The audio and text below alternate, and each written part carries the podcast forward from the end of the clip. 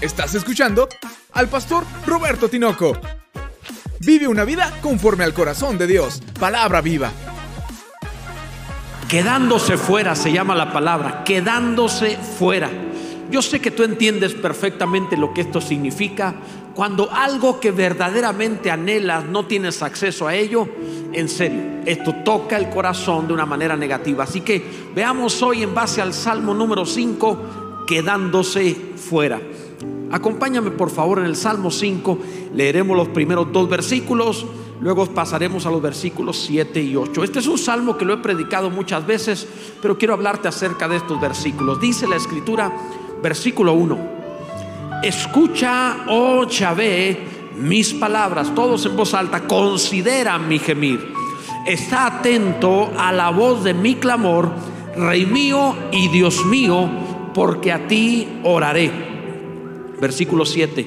Mas yo por la abundancia de tu misericordia entraré en tu casa. Adoraré hacia tu santo templo en tu temor. Guíame, Yahvé, en tu justicia a causa de mis enemigos. Endereza delante de mí tu camino, dice la palabra del Señor. Gloria a Dios por siempre. Nuestro Dios es maravilloso quedándose fuera. Si te quedas fuera de la inscripción en una escuela, te puede cambiar hasta de carrera. ¿eh? Algunos quedaron en una carrera diferente, estudiaron otra cosa simplemente porque no pudieron acceder a lo que querían. Otro pudiera tener el no acceder a un asunto de entretenimiento como hablar acerca de un concierto no tiene la menor importancia. Finalmente otro día te divertirás.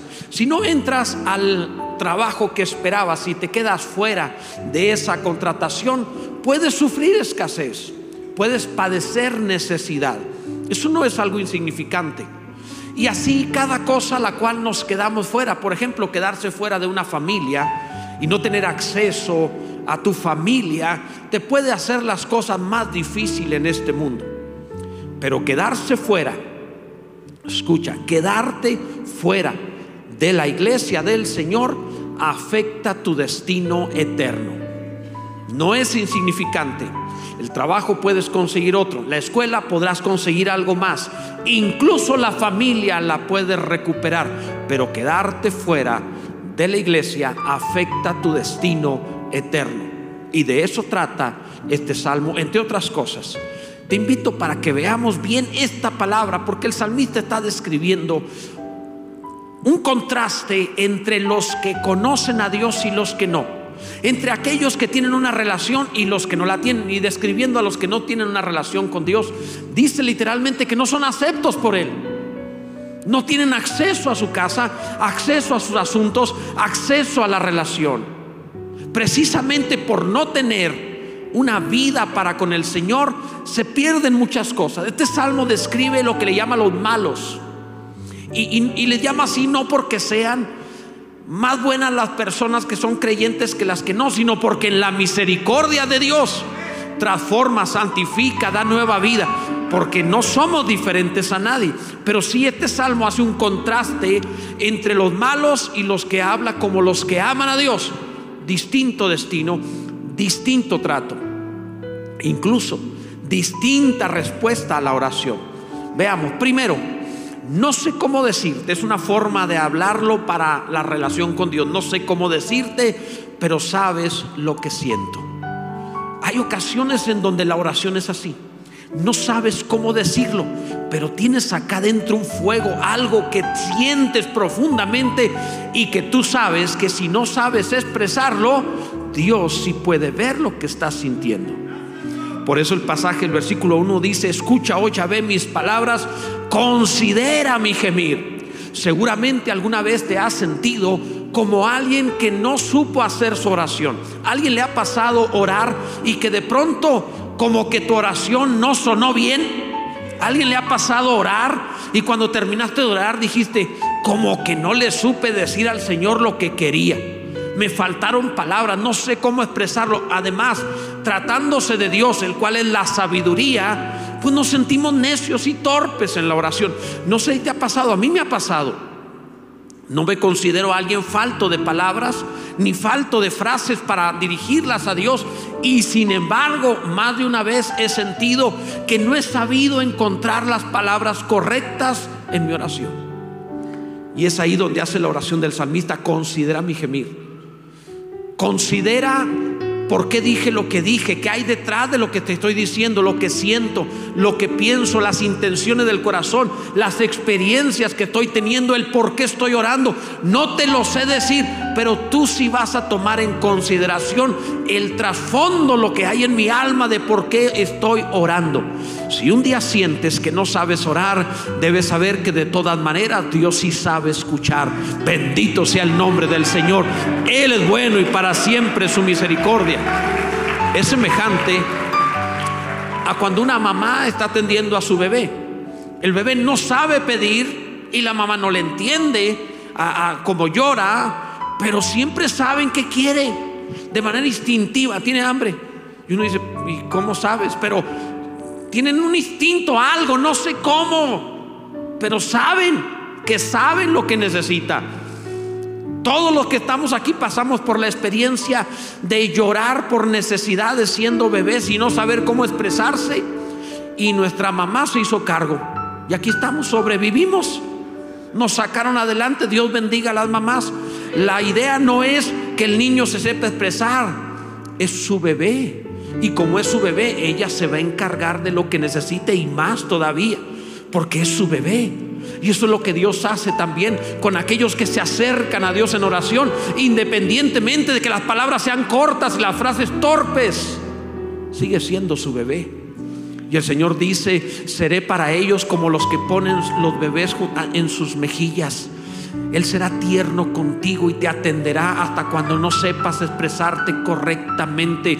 Porque es cierto que nuestra sabiduría, por muy grande que sea, no alcanza ni la necesidad de Dios, dice el apóstol Pablo. Lo más grande de nuestra sabiduría es como nada delante de Él. Pero Él considera tu gemir, según dice la palabra. Él se va a, a estar atento a tu oración. Él es bueno. Gloria a Dios. En segundo lugar, orando, dice el salmista, a mi rey y a mi Dios. Y esto es algo precioso, porque de eso se trata. Oramos porque Él es nuestro rey y nuestro Dios. No todo mundo puede con razón decir esto. El pasaje dice, está atento a la voz de mi clamor, Rey mío y Dios mío, porque a ti oraré. El salmista sabe que será atendido en su oración porque no está empezando. Él tiene una vida en donde Dios ha sido su Dios y donde Dios ha sido su rey. Aún en sus errores, Él ha intentado estar bajo la autoridad de Dios y que Dios sea su Dios. Y como David sabe que ha intentado vivir para Dios, también sabe que cuando ora Dios le va a atender. Porque hay una relación, amado. Y esto es lo maravilloso. Somos cristianos. Con todo y la eh, fragilidad que tengamos, hemos intentado hasta aquí servir al Señor. Hemos venido, salimos de nuestras ocupaciones, venimos a este lugar, levantamos las manos, cantamos, hemos orado a Dios porque esperamos ser atendidos por aquel que es nuestro Rey y nuestro Dios. Y así como un súbdito sabe que su rey lo puede atender, nosotros sabemos que el rey eterno, inmortal, que está sentado en el trono, tiene cuidado de nosotros. Bendito sea su nombre. Repito, no todos podrían decirlo, pero nosotros sí. Hay quienes han sacado a Dios de sus vidas. ¿Cómo orarán? Por eso te dicen, ora tú que estás más cerca. En el pasaje el salmista dice en el versículo 5, los insensatos no estarán delante de tus ojos, aborreces a todos los que hacen iniquidad. ¿Cómo podrían acercarse orando cuando no han querido una relación? Pero tú has orado todos los días, a todas horas, te la pasas clamando, adorando, invocando al Señor. Por eso ahora, cuando tú oras delante de Dios, Él te atenderá. Él es tu Dios, Él es tu Rey, Él es fiel, bendito sea el Señor. Todo esto es porque hay una relación. Evidentemente en una relación hay mejor atención. Pongamos un ejemplo. No, no, no soy machista en el ejemplo que estoy poniendo. Entiende el contexto. Sé que las mujeres pueden ser tan autosuficientes y más que los varones en muchas ocasiones. Pero el ejemplo entiende el contexto. que una mujer le solicite algo a su marido, lo que sea, tiene la facultad de hacerlo porque es su marido, pero no puede pedirlo al marido de otra. Con su marido sí. Oye, quiero salir de vacaciones o cómprame tal sala o algo. Porque ellas tienen una relación con su marido, puede solicitarle a él. Pero no le puede solicitar al marido de otra porque no tiene una relación. Es lo mismo que está haciendo el salmista. Él está diciendo, yo tengo una relación con Dios. Por eso cuando oro, Dios me atiende. Dios pone atención. Dios escucha mi oración porque es mi Dios y mi rey. Como tengo una relación con Dios, seré oído de Dios. Mi oración no empezó hoy que empecé a orar. Mi oración empezó hace muchos años cuando comencé a caminar con Dios. Yo no empecé a orar hoy, este día de miércoles. Yo empecé a orar cuando tenía 12 años de edad, que clamé a Dios y Él oyó mi voz y ha venido oyéndome toda la vida. Él es bueno, Él es mi rey y Él es mi Dios. Bendito sea su nombre. Una relación, amado. En tercer lugar, por la misericordia de Dios, estoy en la iglesia. Esto es algo que tienes que comprender la maravilla que es. Es una maravilla, amados. El versículo 7 dice la primera parte, mas yo, por la abundancia de tu misericordia, entraré en tu casa. Quiero que entiendas esto. No se trata de que seamos merecedores, aunque hay una relación, sigue siendo por su misericordia. Pero escucha esto, el salmista podía decir, por la misericordia de Dios puedo entrar a su casa. Pero él no dice eso. Él dice, por la abundancia de su misericordia. Ha sido magnánimo, generoso, abundante. No, han dado, no ha dado lo justo. Ha dado mucho más. No ha hecho lo necesario. Ha sido sobreabundante. Dios ha sido muy bueno. Ahora comprende esto. El salmista está hablando en una época en donde no existía templo. No había templo. David es antes del templo. El templo lo hizo su hijo Salomón. Este salmo lo escribe David. Y David antes del templo escribe, por la abundancia de su misericordia entraré en su casa. Escucha. Lo único que había era el tabernáculo. Una tienda. Nada más eso. Pero en el tabernáculo no entraban sino solo los sacerdotes. Entonces, ¿cómo dice David? por la abundancia de su misericordia entraré en su casa si solo entran los sacerdotes. Porque David está profetizando. David está mucho más allá del tiempo en este momento, ungido con el Espíritu Santo. David está hablando para todos los tiempos. Se adelantó a su época diciendo que Dios nos ha dado a nosotros, amada iglesia, entiende esto. Antes solo entraban los sacerdotes fue necesaria abundante misericordia para que tú y yo tengamos entrada libre al trono de su gracia para alcanzar misericordia delante de Dios de oportuno socorro. Ha sido mucho lo que hizo para que entráramos. Ser parte de la iglesia es una enorme, magnánima, abundante misericordia. Costó miles de vidas costó que Dios mismo se hiciera hombre. ¿Sabe lo que significa? Que Dios mismo tomara nuestros pecados. ¿Tienes idea de esto? Que Dios mismo asumiera nuestros dolores y muriera bajo la maldición de Dios en una cruz. ¿Comprendes esta abundante misericordia? Todo eso fue para que tú y yo pudiéramos entrar a su casa y ser la iglesia. Esto es extraordinario. No es cualquier cosa. Antes de esta abundante misericordia no podíamos entrar. La Biblia dice, estábamos lejanos, apartados de los pactos y de las promesas de Dios, sin acceso a Dios. Y esta abundante misericordia en Cristo Jesús nos abrió el velo y nos ha hecho entrar. Quiero que comprendas esto, esta maravilla que de lo que Dios ha hecho. ¿Cómo habríamos de ser ingratos no congregándonos ante semejante bendición? Por eso estamos aquí. porque hemos entendido que costó abundante misericordia. Por eso estamos aquí. Bendito sea el nombre del Señor. Por su abundante misericordia entramos en su casa. No despreciaremos este regalo. No despreciaremos este regalo. Un regalo, el desprecio a un regalo es peor dependiendo de lo que le costó al que lo regala. Eh, eh, de verdad. Porque si alguien regala lo que le sobra, quizá no le duele si no lo aceptan. Pero si regalas todo, como dejar su trono y hacerse hombre, ese desprecio de no ser la iglesia, de no congregarte, de no entrar en su casa, es grave. Es sumamente grave. ¿Quieres verlo en la palabra? Te lo enseño en la escritura, en la, carta a los Hebreos, capítulo 10, versículo 25.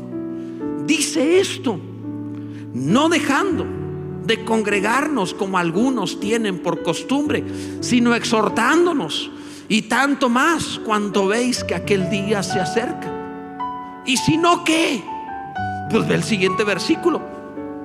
Porque si pecaremos voluntariamente, ¿qué es pecar voluntariamente? No quiero ir a su casa. Oye, pero costó abundante misericordia. No me importa si pecaremos voluntariamente después de haber recibido el conocimiento de la verdad. Ya no queda más sacrificio por los pecados, sino una horrenda expectación de juicio y de hervor de fuego que ha de devorar a los adversarios. Fíjate la, la altura del regalo el que viola la ley de Moisés, el regalo de la ley, por el testimonio de dos o tres testigos muere irremisiblemente. Hay un castigo por el desprecio de la ley. ¿Cuánto mayor castigo pensáis que merecerá el que pisoteare al Hijo de Dios y tuviere por inmunda la sangre del pacto en la cual fue santificado e hiciere afrenta al Espíritu de gracia? Esta es la abundante misericordia para que tú y yo entremos en su casa. ¿Cómo habríamos de despreciar este regalo? No lo haremos. Estamos aquí para bendecir a Dios porque su misericordia, que ha sido generosa, nos ha hecho entrar delante de Él adorarle y bendecirle. Gloria al nombre del Señor. Bendito sea Dios. Él es precioso, amados. Cada vez que tengas oportunidad de congregarte, hazlo.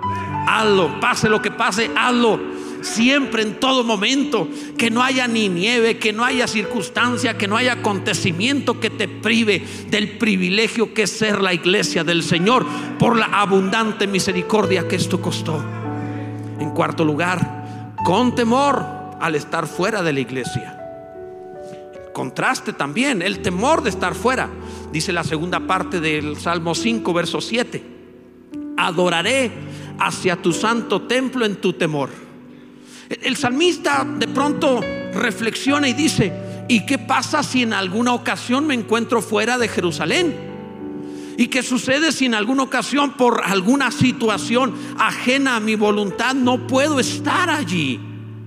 Entonces tendré temor de no estar en su casa y al menos durante ese momento me enfocaré hacia tu santo templo y adoraré. Recuerda, el templo no existía, es profético, está hablando de la iglesia. en otras palabras, porque la iglesia es el templo del Dios viviente. Porque cuando nos congregamos, no, no hay iglesia sin congregación, amados. Tienes que juntar las piedras para hacer iglesia, las piedras vivas. Y, y el salmista sabía, si estoy fuera, entonces voltearé hacia tu casa. ¿Por qué? Otra vez se vuelve a adelantar el tiempo.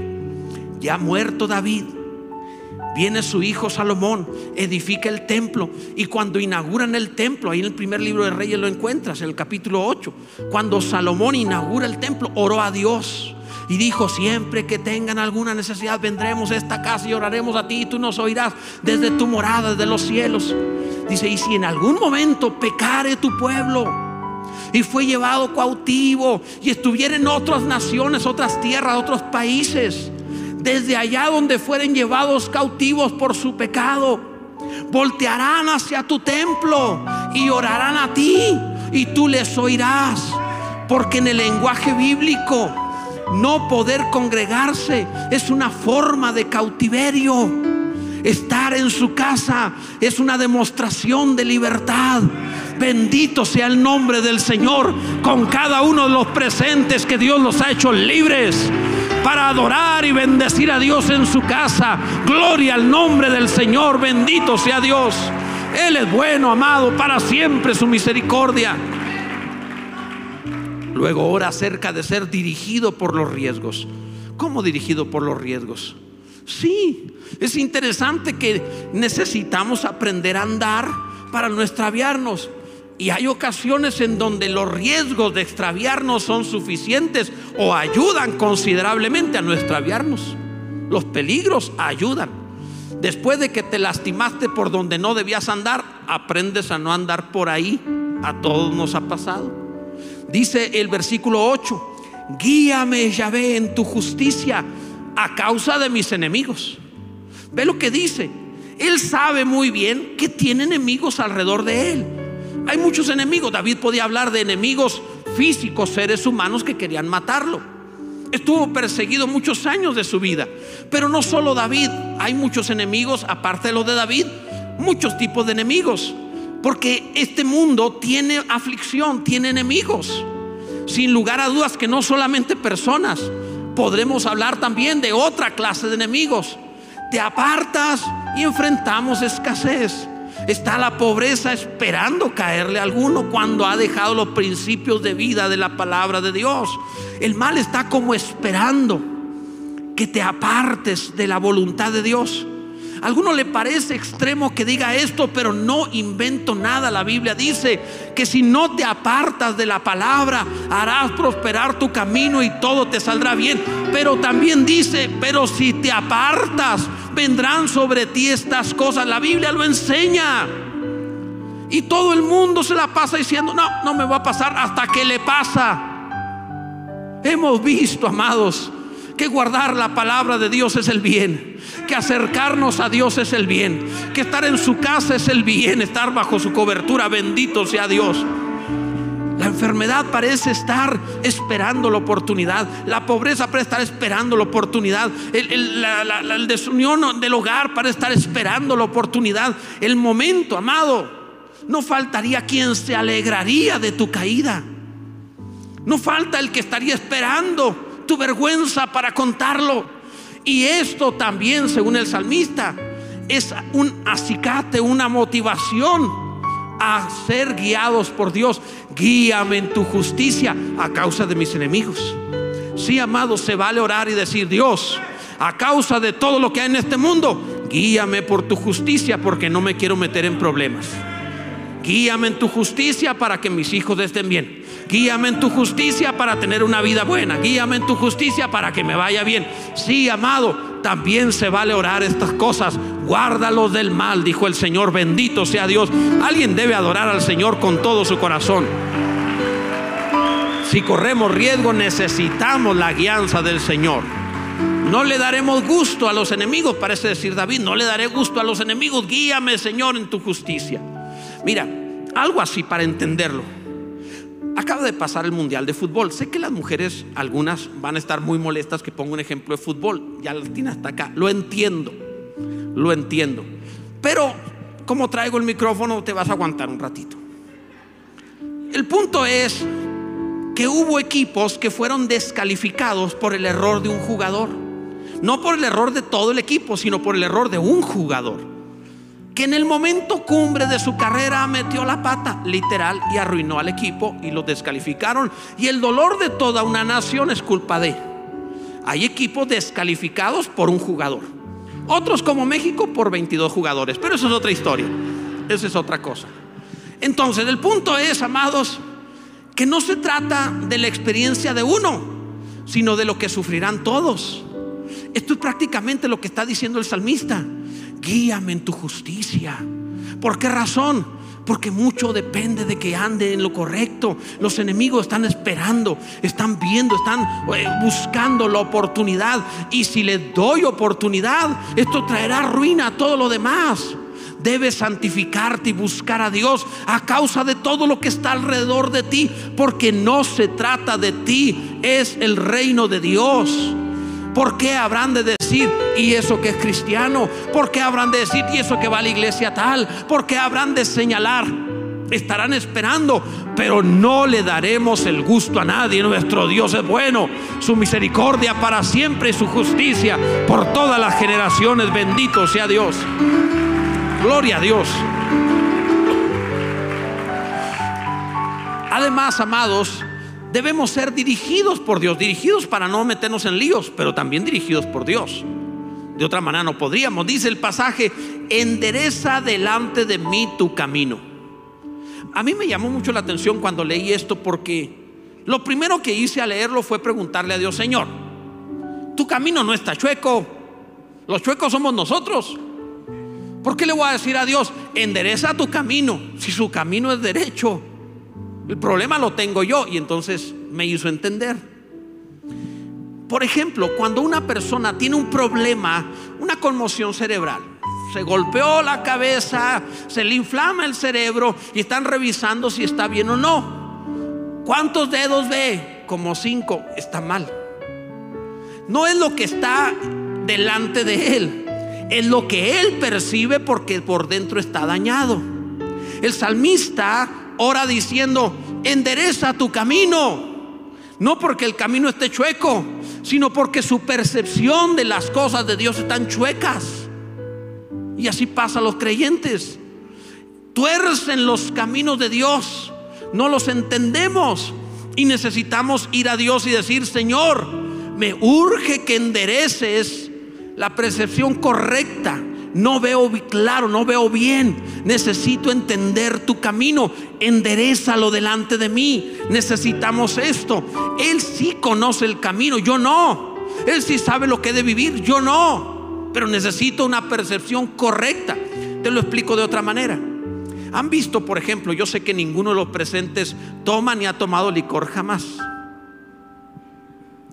Bueno, algunos sí, pero alguno de los que tenga pasado en ese, en ese tema, le habrá sucedido quizá que había tomado licor y luego quiso conducir, lo cual es una torpeza, pero sucede mucho, más en esta temporada desafortunadamente. Porque el borracho no se da cuenta o cree que no está borracho, cree que puede conducir. Así que se sube al auto, sale como puede, lo detiene algún oficial de policía de tránsito y le hacen una prueba en donde lo ponen a caminar derecho. ¿Lo han visto ustedes eso? Y le ponen una línea y el, hombre va haciendo tumbos hacia los lados creyendo que va derecho y hasta trata de hacer bromas. Porque hasta eso, no anda derecho, pero cómo se divierte. E, es un clásico. Y así le sucede al ser humano en la vida. Anda ebrio en su falta de entendimiento espiritual y no camina derecho. Y él cree que el camino de Dios está torcido porque él anda mal. Y el salmista está orando y diciendo, Señor, no puedo andar en tu camino. Necesito que lo hagas derecho delante de mí. Transfórmame, métete en mí y hazme andar en sendas de justicia por amor de tu nombre. Bendito sea Dios por siempre. Hazme andar en tu justicia, oh Dios. Bendito sea el Señor. Dios es maravilloso. Amado, no te quedes fuera. Dicen por ahí que cuando alguien necesita, por ejemplo, ha sucedido que, no sé, un doctor, alguien que tiene una profesión de, de, alto riesgo y estaba en la fiesta, no es creyente y tomó algo y de pronto le llama, necesitamos una operación de emergencia, pero acaba de tomar, no puede eh, hacer aquello. Se han dado casos de alguno por ahí que se llena de café, se da un baño de agua fría, intenta entrar en conciencia, componerse por lo que tiene que hacer. Yo sé, no se debe, pero sucede. ¿Por qué te digo esto? Porque si no has entendido el camino de Dios y has andado dando tumbos y te has quedado fuera de todas estas maravillas que Dios tiene para ti y no estás viviendo el cumplimiento, las promesas de Dios por no saber andar en su camino, Hoy es el día de tu baño de agua fría, hoy es el día de tu café abundante, hoy es el día de buscar a Dios con arrepentimiento y decir, Señor, límpiame, endereza mis pasos, hazme andar en tu justicia, te necesito. Y créeme, no hay borrachera moral que Dios no pueda cambiar. No hay mente nublada que Dios no pueda limpiar. No existe persona, por pecadora que sea, que Dios no pueda ayudar. En todo tiempo Él tiene misericordia. No te quedes fuera de casa. No te quedes fuera de lo que es su casa, su templo. Es el momento en el cual diga, yo quiero tomar parte de verdad. No como quien solamente fue sin participar. A nadie le gusta ir a algún lugar sin participar. ¿Quién querría este, ir a un restaurante y ver comer a los demás? Lo que tú quieres es disfrutar lo que Dios tiene para ti. Tú no quieres leer la Biblia para ver qué hace Dios con los demás. Tú quieres leer la Biblia para que Dios cumpla sus promesas en tu vida. Y esa es la invitación de Dios para ti. Su abundante misericordia lo hace posible que ninguno esté fuera de esta gracia.